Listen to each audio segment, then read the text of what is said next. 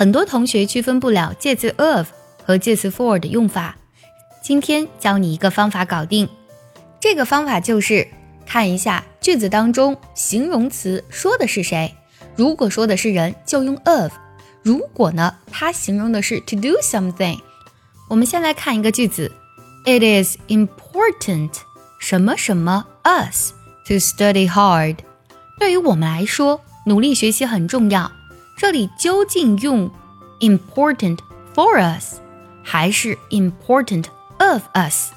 首先，我们看句子当中的形容词 important。important 是来修饰后面的 us 我们呢，还是来修饰后面的 to study hard 努力学习呢？对了，最近我们爱趣陪跑营已经开启了限额招生。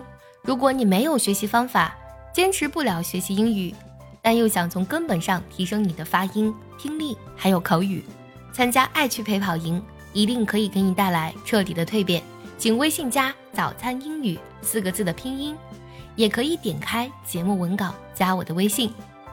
是的，非常的明显。其实讲的是学习这件事情很重要，并不是我们很重要。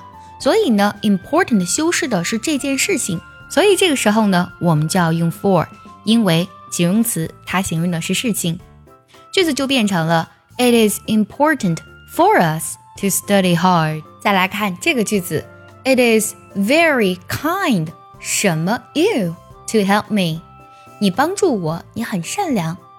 句子当中的形容词是 kind，kind 善良的，它形容的是人，形容的是你，你很善良。所以呀，我们就要用介词 of，于是句子就变成了 It is very kind of you to help me。你都学会了吗？学会的话，记得点赞收藏，也可以转发给需要它的人。